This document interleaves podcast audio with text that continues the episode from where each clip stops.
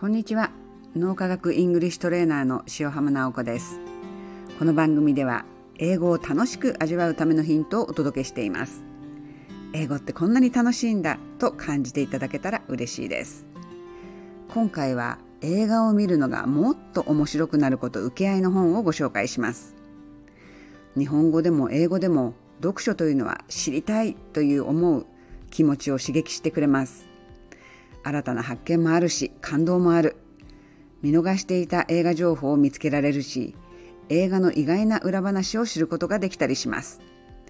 日本語の本は英語に比べるとものすごく早く読めるから嬉しいというのも本音です。今回ご紹介するのは伊藤博則さんが書いた仕事と人生に聞く教養としての映画という本です。これは映画の見方を講義形式で教えてくれる本なんです正直言うと手に取る前は映画の映画の見方なんて教えるものなのかなって思ったんですよね。というのも私は映画を見ることが完全に生活の一部になっているから映画の見方という視点を考えたことがなかったんです。でもこの本は映画を見るとこんないいことがあると私が感じていることを分かりやすく言葉にしてくれていました。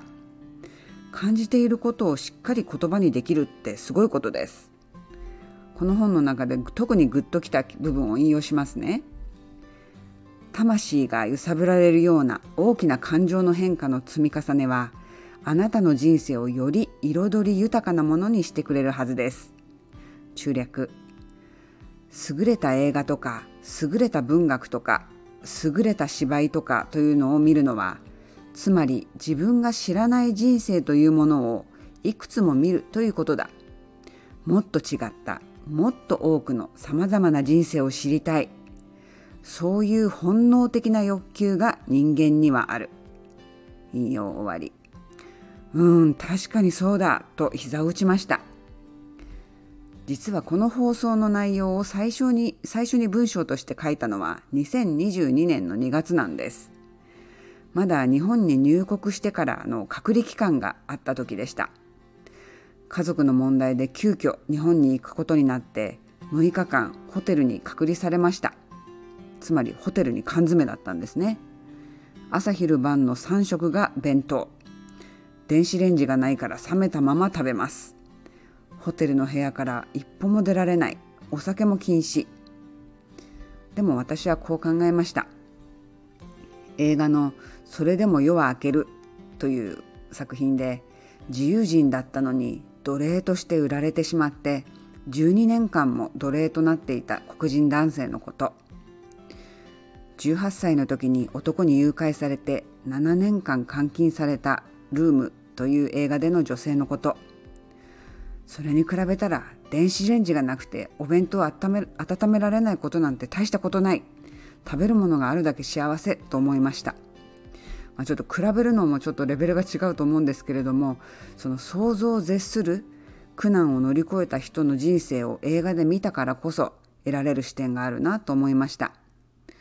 それに実はねあのホテルに缶詰っていうのはねめちゃくちゃ集中できるんですよね。すっごい仕事ができました。なんといっても家事洗濯とかしなくていいから仕事やればいいっていうのは天国ですよね。何て言うんでしょう。これもまあ何事も考え方考え方次第だなと思いました。先ほど紹介した引用を繰り返しますね。優れた映画とか優れた文学とか優れた芝居とかというのを見るのはつまり自分が知らない人生というものをいくつも見るということだ。もっと違ったもっと多くのさまざまな人生を知りたい。そういう本能的な欲求が人間にはある。とありましたね。この放送をお聞きのあなたも映画を見ながら主人公に自分を投影することがあるのではないでしょうか。別の価値観とか考え方を持つ他人に自分を投影してその人が何を考えどう感じるのかを想像する。これを英語ではエンパティと言います共感と訳されることが多いですが自分と相手は違うと認識した上で相手の気持ちを想像する力のことです。日本人にとってはエンパシーよりもシンパシーの方が馴染みがあるかもしれませんね。この2つの違いについては漫画のセリフで説明しましょうドラマにもなった漫画「重版出体」にはこんな説明が出てきますざっくりまとめて2つとも共感力って訳されてるけど自分の理解では自分と同じだと思うのがシンパシー。他者を理解したいと思うのがエンパシーかなというセリフがありました。さらに私が大好きな作家ブレイディ・ミカコさんの本「僕はイエローでホワイトでちょっとブルー」という本の5章にはこうあります。シンパシーの方は感情や行為や理解なのだがエンパシーの方は能力なのである。この本の著者ブレイディ・ミカコさんのインタビュー記事にはさらにこうありました。立場も価値観も異なる他者の心情に思いを馳せる力は無数の他者との共同体である社会をよりよく生きるために必須の能力とも言える。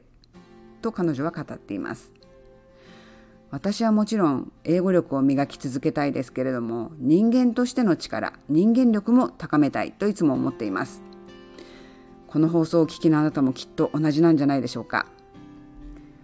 人間がエンパシーを育めば社会が少しずつ良くなるのではないかなと思います。エンパシー能力の高い人が増えれば世界はより平和で幸せな場所になるはずです。